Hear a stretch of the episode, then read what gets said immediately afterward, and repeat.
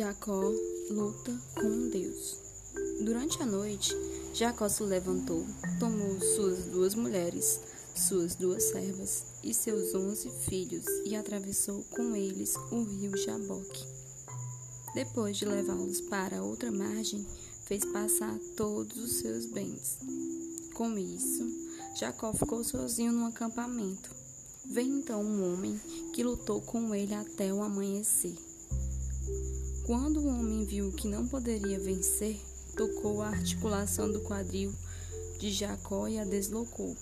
O homem disse: Deixe-me ir, pois está amanhecendo. Jacó, porém, respondeu: Não deixarei ir enquanto não me abençoar. Qual é o seu nome? perguntou o homem. Jacó respondeu ele. O homem disse: Seu nome não será mais Jacó. De agora em diante você se chamará Israel, pois lutou com Deus e com os, os homens e venceu. Por favor, diga-me qual é o seu nome, disse Jacó. Por que quer saber meu nome? replicou o homem, e abençoou Jacó ali. Jacó chamou aquele lugar de Peniel, pois disse: Vi Deus face a face, e no entanto minha vida foi poupada. O sol estava nascendo quando Jacó partiu de Peniel, mancando por causa do quadril deslocado.